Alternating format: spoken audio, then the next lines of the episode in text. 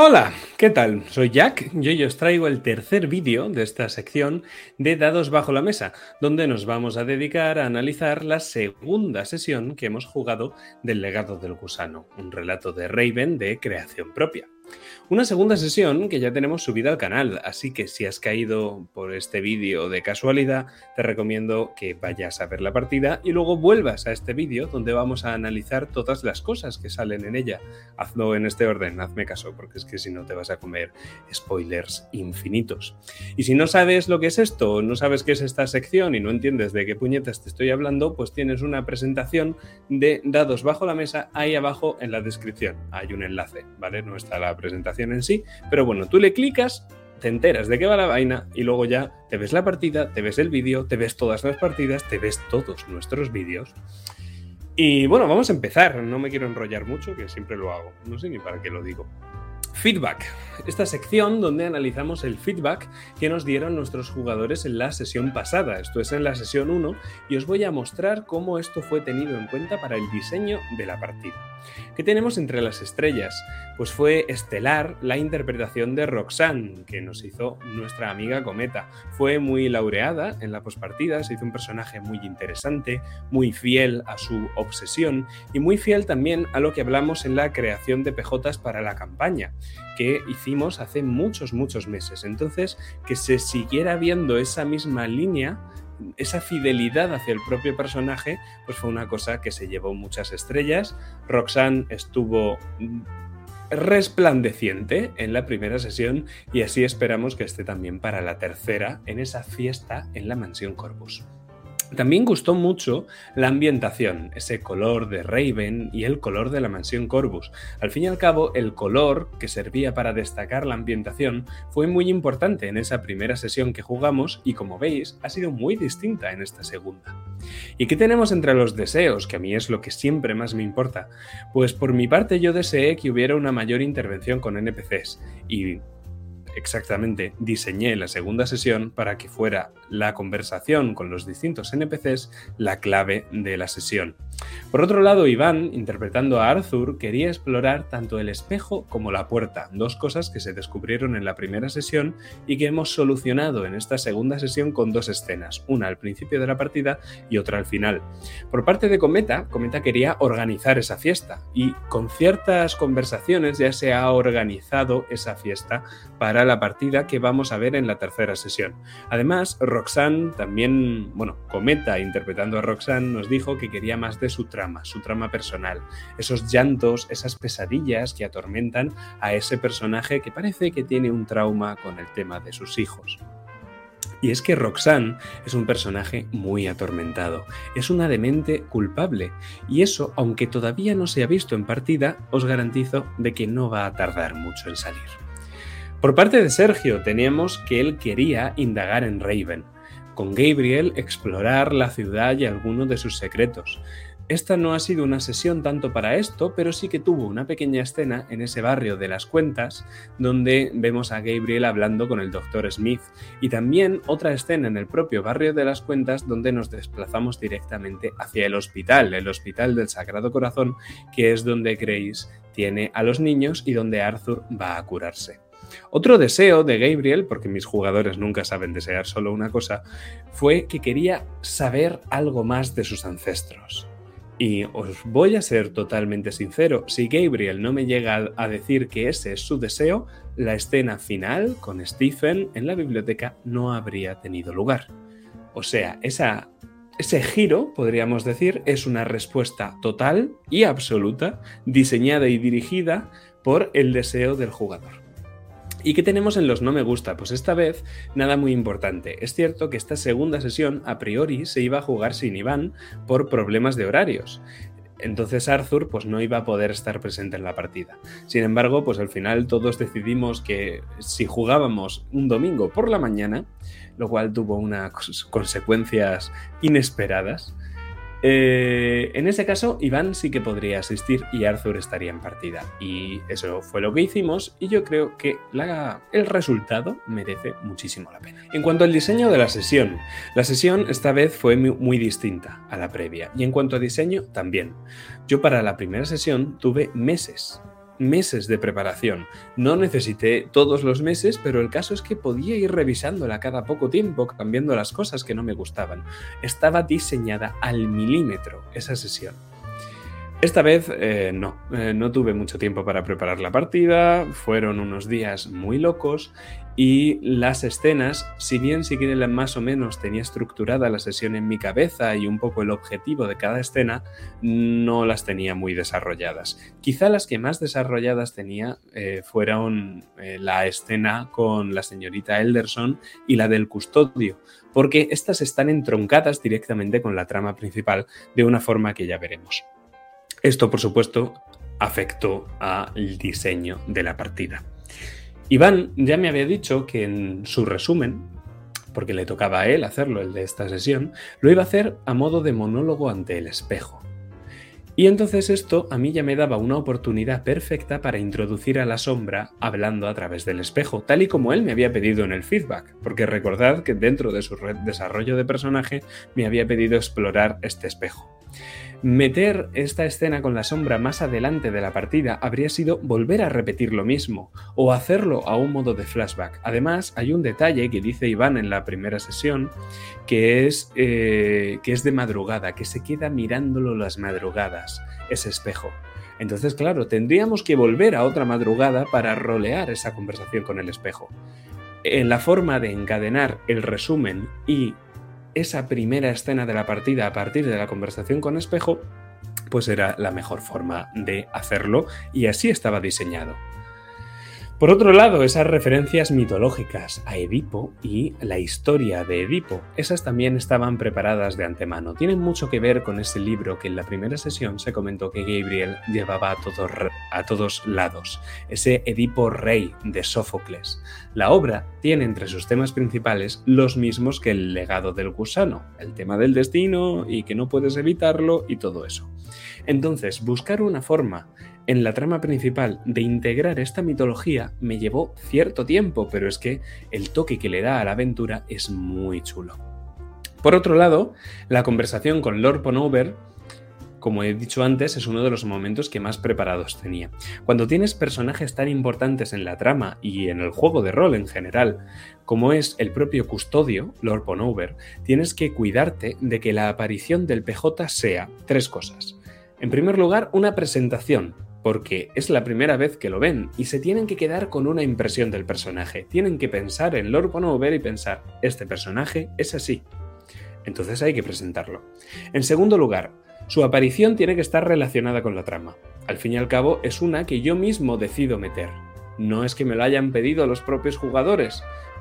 Con lo cual, pues quizá no llegara a tener una relevancia en la trama porque he tenido que improvisarlo o por lo que sea. No, este era un, un señor que yo estaba metiendo allí, interrumpiendo además una conversación entre los personajes jugadores.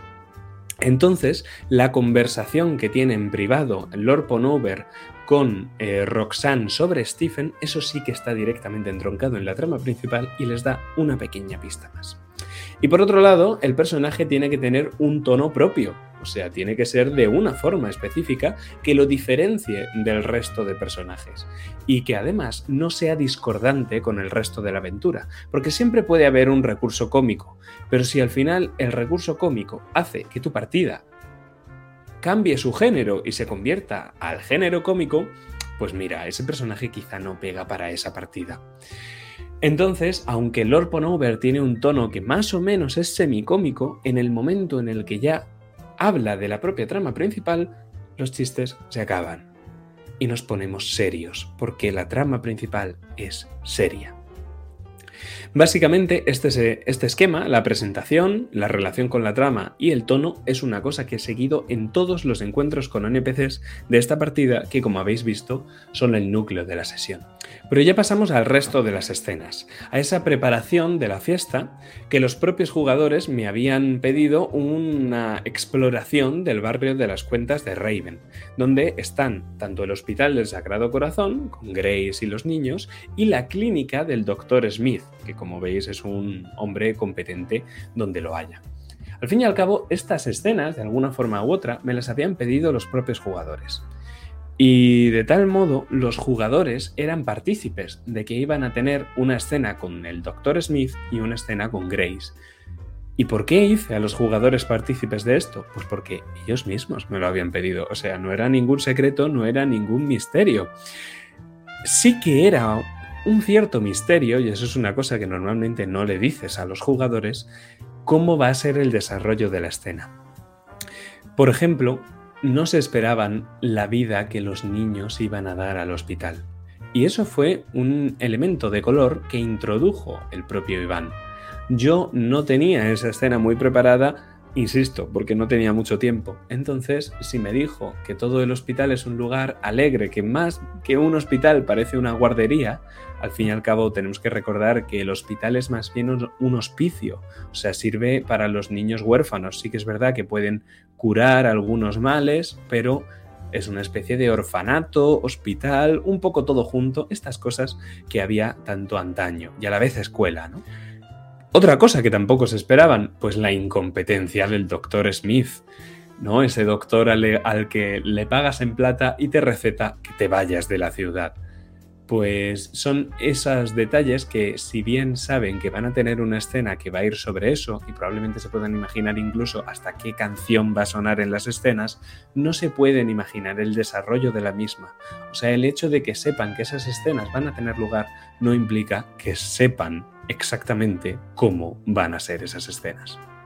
Bien, también eran partícipes mis propios jugadores de que iban a estar separados, excepto al principio y en esa escena final entre Arthur y Gabriel, que los propios Arthur y Gabriel me pidieron en partida, en la sesión 1 ellos quedan para ir a visitar esa puerta cerrada con el esquire Nefas, pesar de ese par de momentos, al principio y al final, los jugadores sabían que sus personajes iban a estar separados. De hecho, esto era una cosa que me parecía muy importante comentar, al fin y al cabo, por la hora por la que estábamos jugando. De tal modo que la escena final, que iba a ser bastante larga, creo que dura unos 40 minutos de partida, yo le dije a Cometa, le dije, oye, Roxanne no es necesaria para esta escena, entonces no tengas ningún problema si en algún momento te tienes que levantar, te tienes que ir, lo que sea, porque en esta escena Roxanne pasa a modo espectadora. Y ya está. Y de hecho fue lo que pasó, que, Cometa tuvo que levantarse porque tuvo que irse, la llamaron, tuvo que. se tenía que preparar porque tenía que irse a un sitio. E insisto, estas partidas las grabamos, se pueden ver más tarde, no pasa nada porque un jugador haga estas cosas, porque al fin y al cabo eh, la gente tiene su vida las escenas con la señorita Elderson o con el plantador Thompson. Eh, esas escenas eran de preparación de la fiesta, algo que se me había pedido como deseo de Roxanne, pero probablemente no sabían en qué iba a consistir exactamente esta preparación de la fiesta. Al final fue una escena de hablar con el servicio y otra escena de comprar flores. Y como yo tampoco había tenido muchísimo tiempo para prepararlos, en este caso lo que tiré fue de estereotipos de clichés. Los clichés se utilizan porque funcionan. El típico hombre de campo huraño que odia a los personajes protagonistas porque odia a su familia. La ama de llaves vieja y temerosa de los fantasmas, aunque no crea en ellos, que nunca para de refunfuñar. Son escenas con personajes clichés, son escenas más o menos estereotípicas, pero que nos introducen bien en el tono y en la ambientación que estamos hablando. Todo el mundo se las puede imaginar. No estaban preparadas al detalle, pero funcionaron muy bien, y yo creo que fue por manejar clichés que son fácilmente reconocibles. En último lugar, aquí un no me gusta para mí, fue un aspecto de diseño que no llegué a trasladar del todo, que es que los habitantes de Raven sienten mucho recelo, de forma generalizada, hacia los Corvus. Me habría gustado que eso se viera de esta forma generalizada, hacer una pequeña escena con esto, pero entre las prisas y tal, pues no lo pude hacer. Lo único que nos quedamos en la partida con esto fue unas referencias que hace el custodio al respecto o el desprecio abierto que siente el plantador Thompson. Pero este odio generalizado o recelo, dependiendo de los personajes Corvus, es algo que voy a intentar rescatar en las futuras partidas porque quiero que mis personajes lo tengan muy presente. En cuanto a la dirección de la sesión, fue muy importante, importantísimo la hora que era. Al fin y al cabo, aquí que podemos echar un vistazo debajo de la mesa, os puedo contar estos secretos que no contaríamos en la propia partida. Habíamos quedado a las 10 de la mañana, un domingo. Por motivos personales, yo no había tenido mucho tiempo para preparar la partida y mis jugadores estaban muy perjudicados. Iván, Cometa y yo habíamos dormido poco muy poco. Sergio tenía además un catarro súper complicado que conforme fuimos avanzando a la sesión no mejoraba, empeoraba cada vez más. Sergio está cada vez más enfermo. Yo tenía que acabar esa sesión como fuera. Yo había avisado de que la partida como mínimo iba a durar unas dos horas y media, pero que si mis jugadores no se situaban en progreso dentro del triángulo de la intensidad que manejamos, la partida se podía extender. En este caso, nada más decirlo, todos los tokens se movieron a progreso. Mis jugadores estaban tan cansados y tan dormidos que necesitaban ritmo, necesitaban energía y que yo los acabara despertando. Por eso en esta partida el color no fue tan importante. Las narraciones del director de juego fueron más, más, relajadas, menos intensas. No nos importaba que cuando hubiera tiradas, las dos que hubo en la partida, relajáramos un poco el tono, nos tomáramos algunas pausas. El color y la ambientación no eran tan importantes para mantener el tono como en la primera sesión. Aquí lo importante, porque me lo marcaba el propio triángulo, era ritmo y avance de la trama. Esta razón es por la que la partida parece un poco apresurada. ¿no? Como a veces corto a los jugadores antes de que acaben las frases, los propios NPCs se meten por en medio de las conversaciones. ¿Por qué? Pues porque necesitáramos que la trama avanzara. Los jugadores, además de estar en progreso, se iban cambiando a lo largo de la partida emoción en algunos momentos o se situaban en un punto intermedio. En este caso, yo lo que interpreto es que los jugadores me están pidiendo buen ritmo y a la vez roleo. Roleo con los NPCs que son, pues bueno, la piedra fundacional de esta partida. Entonces, el buen roleo y el buen ritmo. Eso yo creo que es lo que va a caracterizar esta segunda sesión. Las descripciones, la ambientación y la poética de la sesión 1 no eran tan importantes. Y de hecho, este ritmo y este tempo para mantener la intensidad fue una de las estrellas de la partida. En este caso, cosas de dirección a destacar, pues como ocurría en la partida anterior, ya veis que yo dirijo de una forma muy parecida, elipsis. Hacemos fundidos en negro después de momentos específicos para generar cierta tensión, cierta expectación, ese cliffhanger, ¿no? Me estoy refiriendo al momento del ataque del perro, el perro Horatio, sobre Arthur. En ese momento, la elipsis obedecía a dos razones. Una de creación de expectación, y otra, un motivo práctico, y es que esta clase de juegos con tantas similitudes con el PBTA requieren que cuando hay un giro con complicación yo tenga que pensar automáticamente en una complicación que es la que voy a activar en caso de que, bueno, la tirada no sea de todo propicia. Entonces, al dejarlo justo antes de que el perro mordiese a Arthur, yo ya tenía varias escenas para ir pensando algo, ¿y qué hago yo ahora? Por otro lado, hay pequeñas escenas, pequeños detalles de color que por no tener del todo preparada la partida tuve que improvisar. Y fui metiendo en la propia partida porque me encajaban bien. Y esto no está mal en sí, muchas veces va a haber que improvisar muchas cosas. Eran cosas que no había pensado de antemano, pero al final la aventura la conozco, conozco el trasfondo. Y esto hacía que estas mm, cosas de color pues aunque parecieran poco importantes porque yo no las tenía preparadas de antemano, siempre se puede trabajar sobre lo que he hecho. Y pequeños detalles improvisados que yo metía en la propia partida, como que por ejemplo la sombra del espejo no tenga ojos, que yo lo dije como respuesta a una pregunta de Arthur, pues eso no quita que no sea importante en el futuro. Insisto, muchas veces las cosas que se improvisan acaban teniendo mucha mayor relevancia que las preparadas, o viceversa.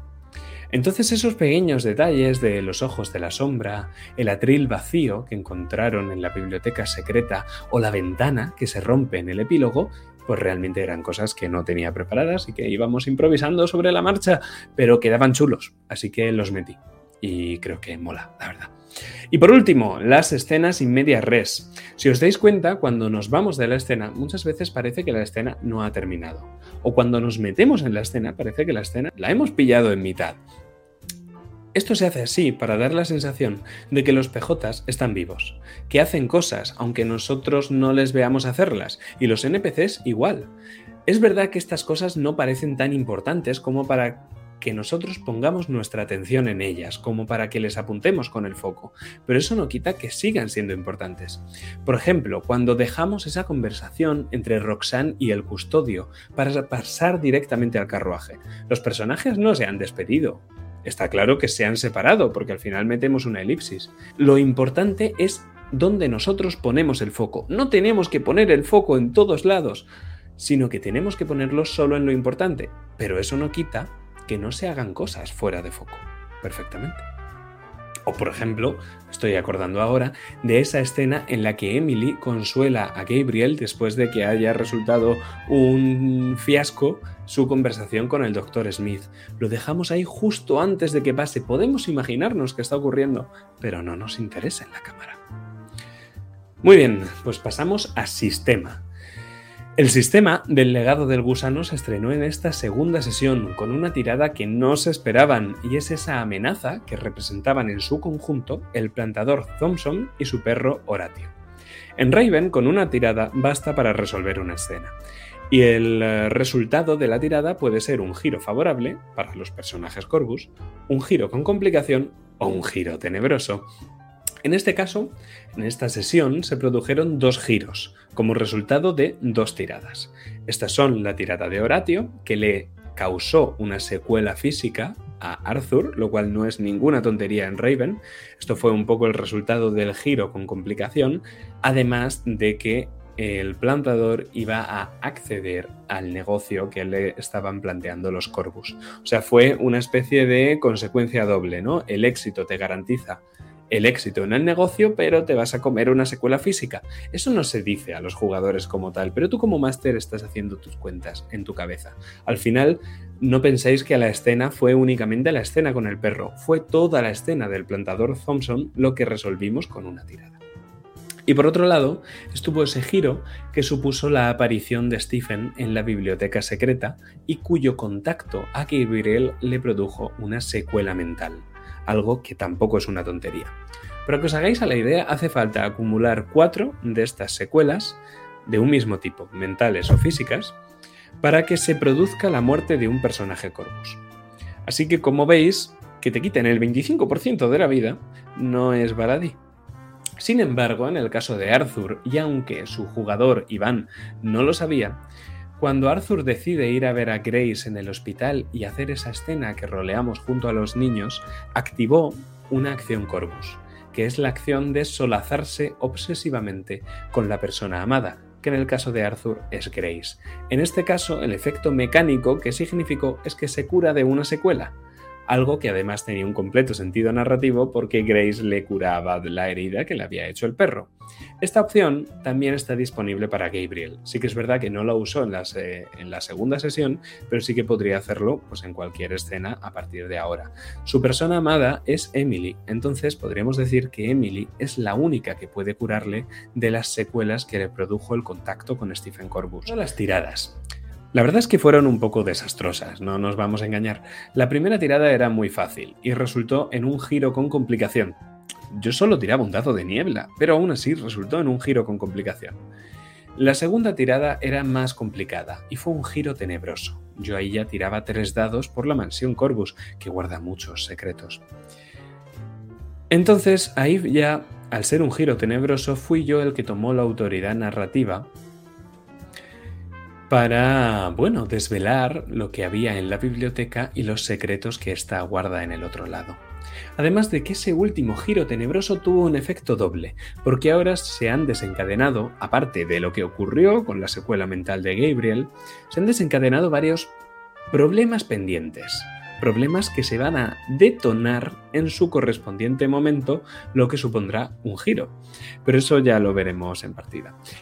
La cosa, el secreto que hay detrás de este giro tenebroso, lo que yo estaba pensando es, Stephen va a aparecer igualmente. Yo la escena ya la tengo preparada en base a lo que el jugador me ha dicho. Entonces, que aquí esté pidiendo una tirada no implica que Stephen vaya o no vaya a aparecer, porque como digo, era un aspecto de diseño de partida que yo no iba a cambiar. Lo que me permitía esa tirada era tomar un mayor control de la escena, lo que creaba a los propios jugadores una tensión mayor. El saber que el poder lo tengo yo y que puedo hacer lo que quiera con ellos, acojona.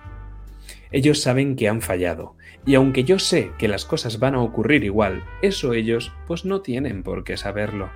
Además, que me permite activar esos problemas pendientes. Entonces ya no es solo el desarrollo de la propia escena como tal, sino los problemas pendientes que voy a ir desencadenando como resultado de que hayan sacado esa tirada que fue bastante mala.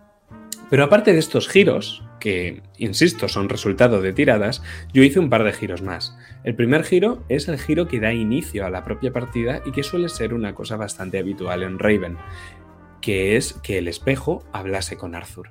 Y por otro lado, yo hago un giro final, realmente son dos. En primer lugar, que Emily encuentra ese cuadro de sí misma en la biblioteca secreta de la mansión Corbus y en segundo lugar, esa pequeña escena que vimos a modo de epílogo en completo metajuego con Michael, con Michael ese niño callado que había conocido en el hospital de Grace y que bueno, esa escena no acaba del todo bien. Eso es un giro que termina la sesión y que es perfecto para eso y creo que voy a ir usando en todas las sesiones que hagamos del legado del gusano. En lo que respecta al Maelstrom, pues seguimos en el planteamiento del relato, queda todavía muchísimo por delante, bastante más de lo que imaginaba al principio, y el nivel del Maelstrom está en cero dados de momento, aunque mm, ya veis que tampoco hace falta que sumemos más dificultad a las tiradas porque los jugadores no lo consiguen igualmente, así que de momento el Maelstrom se va a quedar quietecito. Por otro lado, la música de la partida. La música de la partida fue una de las estrellas. Gustaron mucho las canciones que utilicé de la serie Penny Dreadful y vilmente había robado muchas de estas canciones de aquellas que pone Oscar Peña en Oscar Peña de rol de garaje en las partidas de The Between que juega en el canal de Víctor Romero. Así que desde aquí muchas gracias Oscar, no sabes lo que me estás ayudando. Pero bueno, como veis, la música guardaba cierto corpus común, no había grandes disonancias entre una canción y otra. Eso, al final, lo conseguí pues a base de escuchar y escuchar y escuchar una y otra vez la música de cada partida. Llevaba tanto tiempo pensando en esta canción que, bueno, eh, cagarla con la música no era una posibilidad. Concretamente, sonaron algunos temas musicales que son bastante importantes para el futuro. Abrimos la partida con el tema musical del espejo, que es ese piano triste y melancólico que contrasta con lo siniestro que es el propio espejo. Acto seguido pasamos al tema de la mansión Corbus de día, que es distinto del tema de la mansión Corbus de noche. El de día es mucho más relajado, el de noche mm, es más chungo también. También sonaron el tema de la familia Corbus, que es ese tema piano muy bonito que eligió el propio Iván, gracias Iván, Suena también el tema del custodio cuando nos montamos en el carruaje y estamos en esquepidos ambientales. Y una vez en Raven suenan uno de los temas de Raven. Para Raven, igual que para la mansión, tengo dos. Uno para cuando Raven mola y otro para cuando Raven da miedo. Entonces, desde el punto de vista de Gabriel, que iba por la mañana y además queríamos darle ese aspecto de color de una ciudad muy interesante que explorar, pues quise usar el, el tema musical bueno de Raven. También tenemos el tema de Grace en versión piano, del que tenemos distintas versiones y podremos ir usando uno u otro. En este caso, pues obviamente sonaba en la escena del hospital para acompañar a Arthur y su persona amada. Por otro lado, la escena de la señorita Elderson es más interesante de analizar desde el punto de vista musical. Al principio puse uno de los temas de Roxanne, porque el foco estaba en ella. Yo le pregunté a Cometa qué era lo que Roxanne estaba haciendo, y ella nos lo contó. Pero luego, cuando el NPC entra en juego, cambié a su tema personal, que es el tema de la señorita Elderson, un personaje que es mucho más importante de lo que parece. Y por último, esa cita a medianoche donde puse el tema de la mansión por la noche y una vez se produce la tirada y descubren esa biblioteca, empieza a sonar una música distinta. Más siniestra, con algo más de cuerpo, algunos toques de investigación, y esta canción suena hasta que aparece Stephen, cuando, aprovechando que el reloj da la medianoche, cambiamos a una canción que es un terror absoluto. Pero cuando Stephen queda claro que no es una amenaza, y una vez Gabriel dice a Arthur que se vaya de allí, cambiamos a un tema de piano. Y aquí, en Petit Comité, os confieso que ese tema de piano que suena es el tema musical del propio Stephen Corbus. Pero la partida no acaba ahí, y antes de terminar, Emily, Gabriel y Arthur hacen un interesante descubrimiento. Pero es que en el momento en el que desvelan el cuadro, la canción de piano es otra. Es otra completamente distinta, no es el tema de Stephen, lo que estamos escuchando ahí. Y ese tema musical pertenece a un personaje que todavía no ha aparecido, pero que va a aparecer muy pronto y mis queridos personajes Corbus se van a hartar de ver. ¿Por qué se suicidó Stephen Corbus?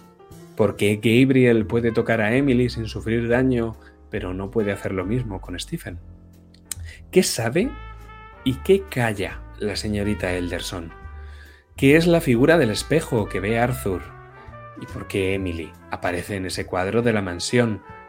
Y sobre todo, ¿qué ha pasado con el pequeño Michael?